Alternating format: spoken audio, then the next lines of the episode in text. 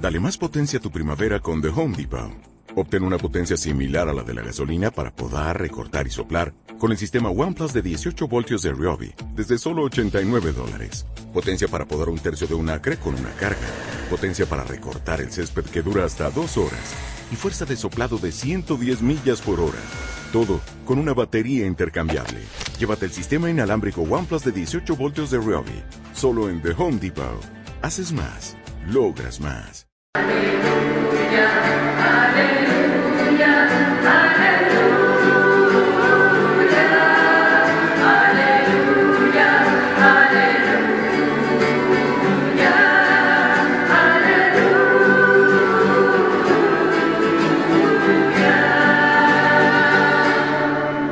Gloria al Padre y al Hijo y al Espíritu Santo, al Dios que es, que era y que viene.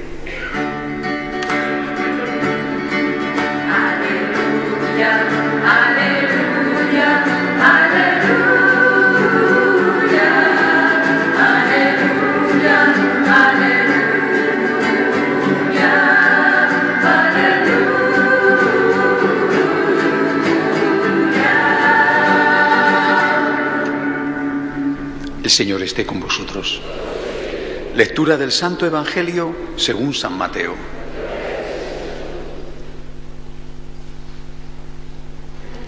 En aquel tiempo, los once discípulos se fueron a Galilea, al monte que Jesús les había indicado. Al verlo ellos se postraron, pero algunos vacilaban. Acercándose a ellos, Jesús les dijo, Se me ha dado pleno poder en el cielo y en la tierra. Id y haced discípulos de todos los pueblos, bautizándolos en el nombre del Padre y del Hijo y del Espíritu Santo, y enseñándoles a guardar todo lo que os he mandado. Y sabed que yo estoy con vosotros todos los días hasta el fin del mundo. Palabra del Señor.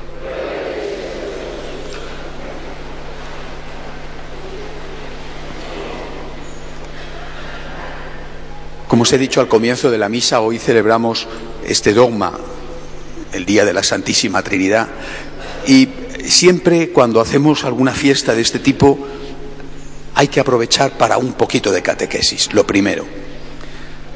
Si no hacemos catequesis en la iglesia cuando estamos todos reunidos, al final hasta las cosas más básicas se nos olvidan.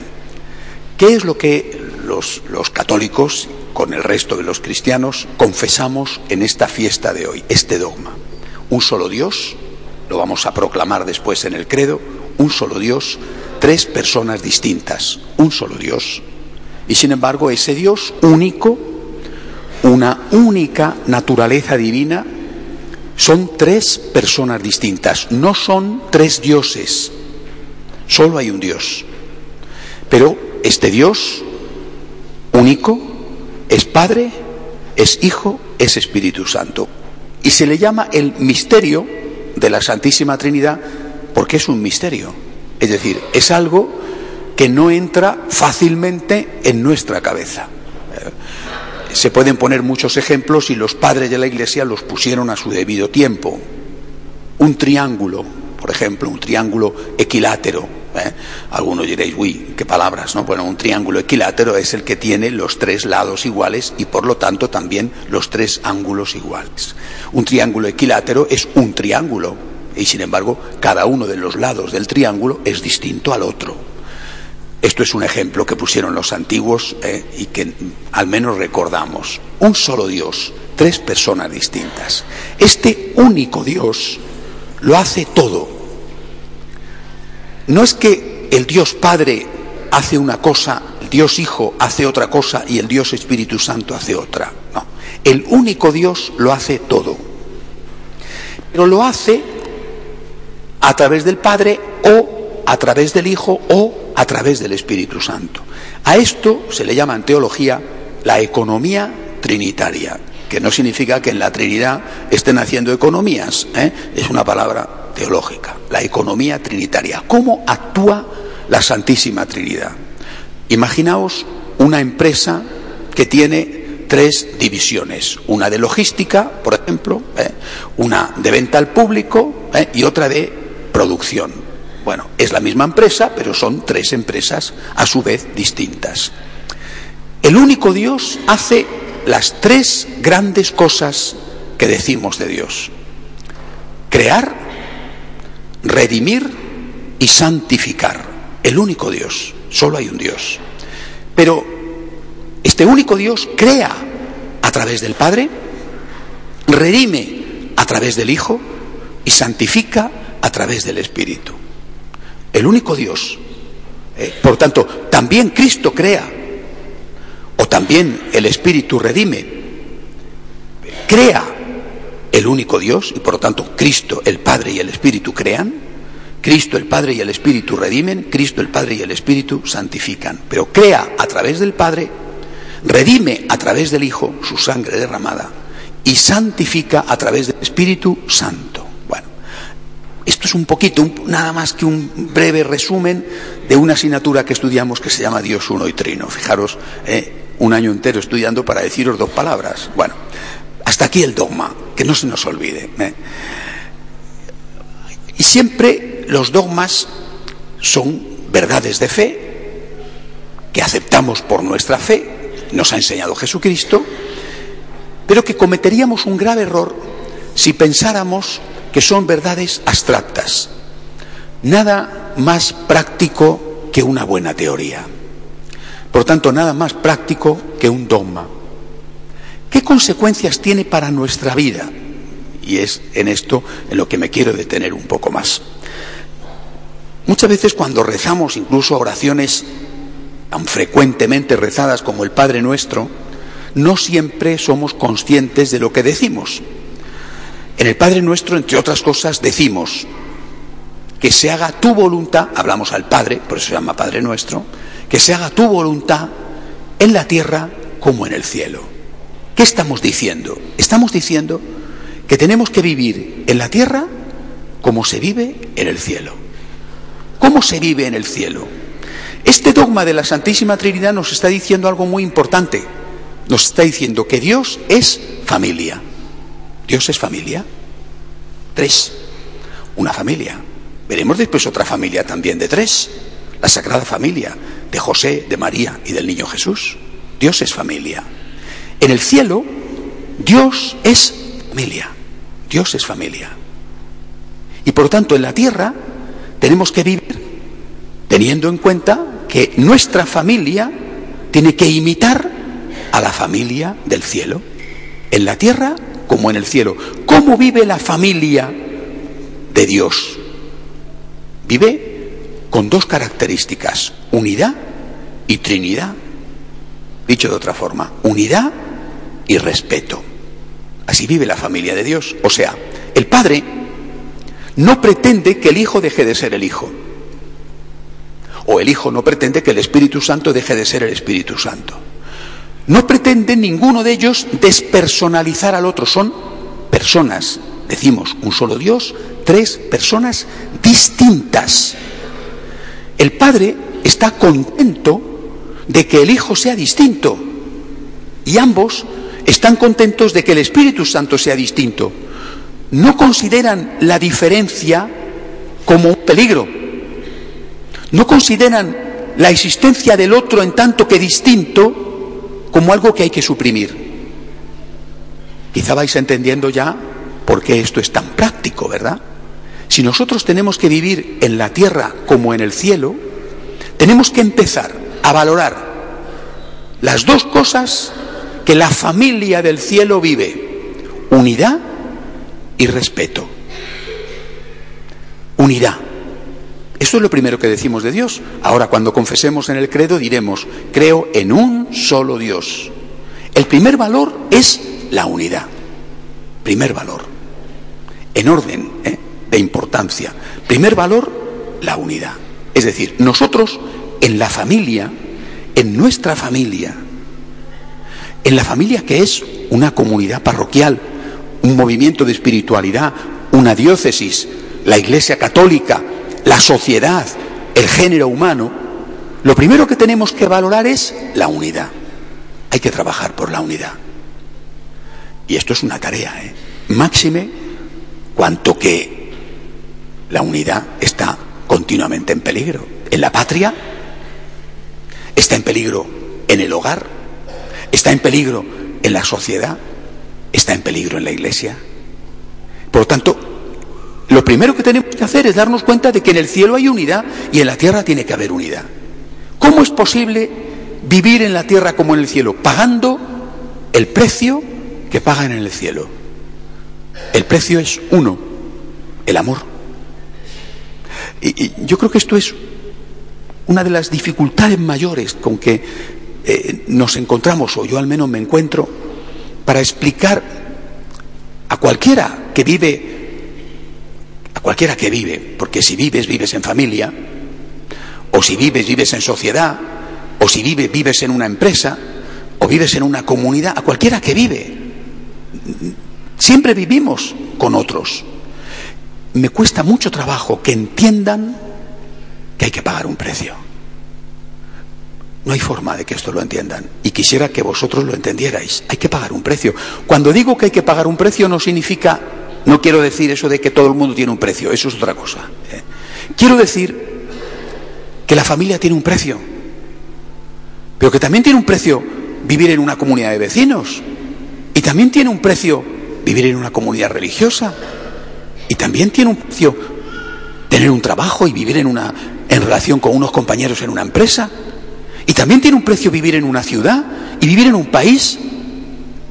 Y es terrible ver que cada vez más quieren beneficiarse sin pagar el precio. Quiero tener familia, es un anhelo universal. Quiero tener familia, pero no quiero pagar el precio de la familia. Pero ¿cómo vas a tener familia? Quiero tener amigos, pero no quiero pagar el precio de la amistad. Pero ¿cómo vas a tener amigos? Tener un trabajo. no sé si la gente quiere tener un trabajo o quiere tener un sueldo, que son cosas distintas, pero damos por supuesto de que todo el mundo quiere tener un trabajo. Bueno, quiero tener un trabajo y tendrás que pagar el precio de, ir a tus horas al trabajo, de ser un buen profesional, de cumplir, digo yo. Si no, que te van a mantener ahí así simplemente por tu cara bonita. Es decir, este concepto de que hay que pagar un precio por las cosas, hoy ha desaparecido, incluso de nuestro lenguaje. Y por eso cuando decimos en la tierra como en el cielo, decimos, ¿qué precio pagan en el cielo? Pagan el precio de la unidad. Y ese precio de la unidad es el precio del amor. Y ese precio del amor consiste en saber ceder. La gente no sabe ceder. No digo, y la Iglesia jamás lo ha dicho, que en la vida hay que ceder en todo. Eso la Iglesia jamás lo ha dicho. En la vida no hay que ceder en todo. Nunca la Iglesia ha dicho eso. En la vida no hay que ceder en todo. Lo que la Iglesia dice es que en la vida hay que ceder mucho. Que no es lo mismo.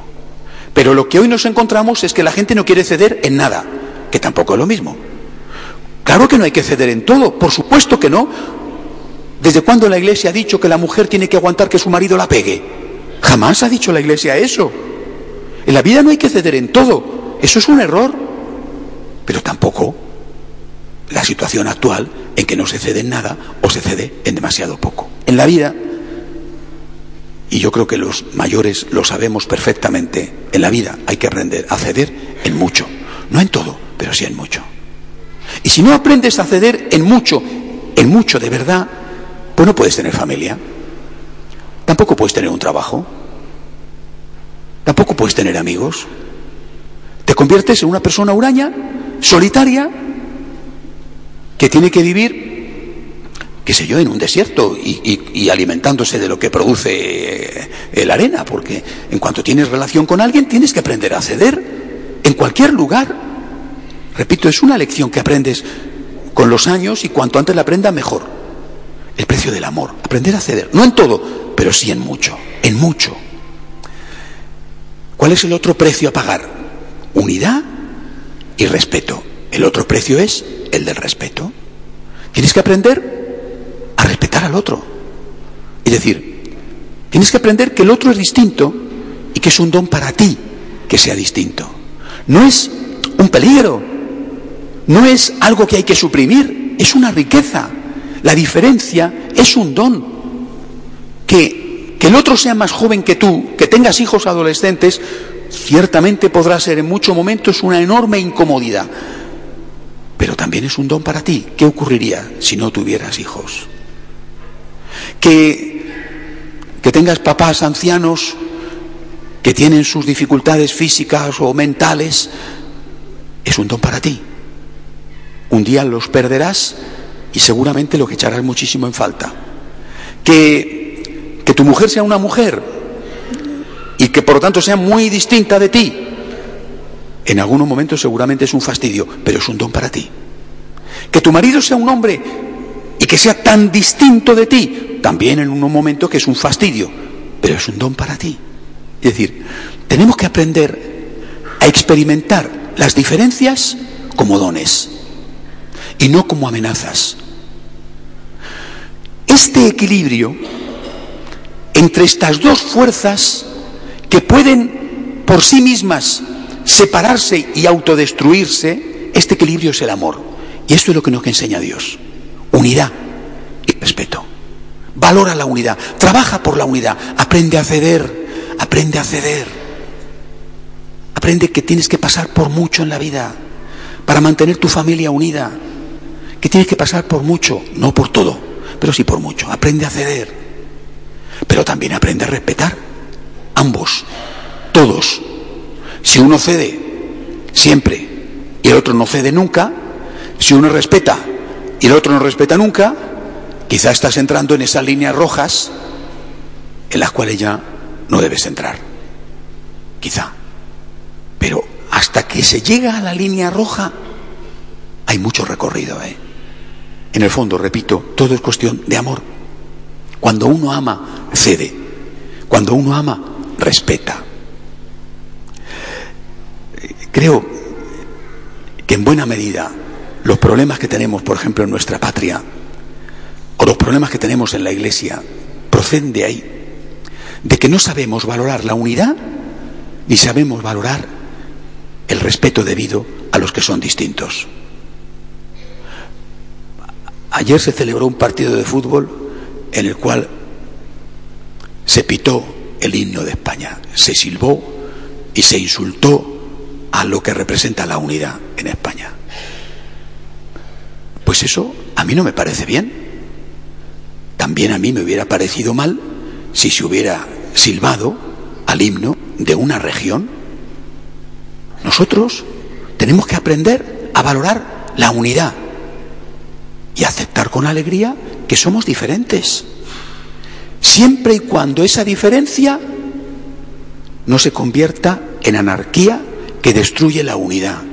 Y siempre y cuando esa unidad no se convierta en dictadura que no respeta las legítimas diferencias. Esto es lo que nos enseña Dios. Esto es lo que hoy recordamos.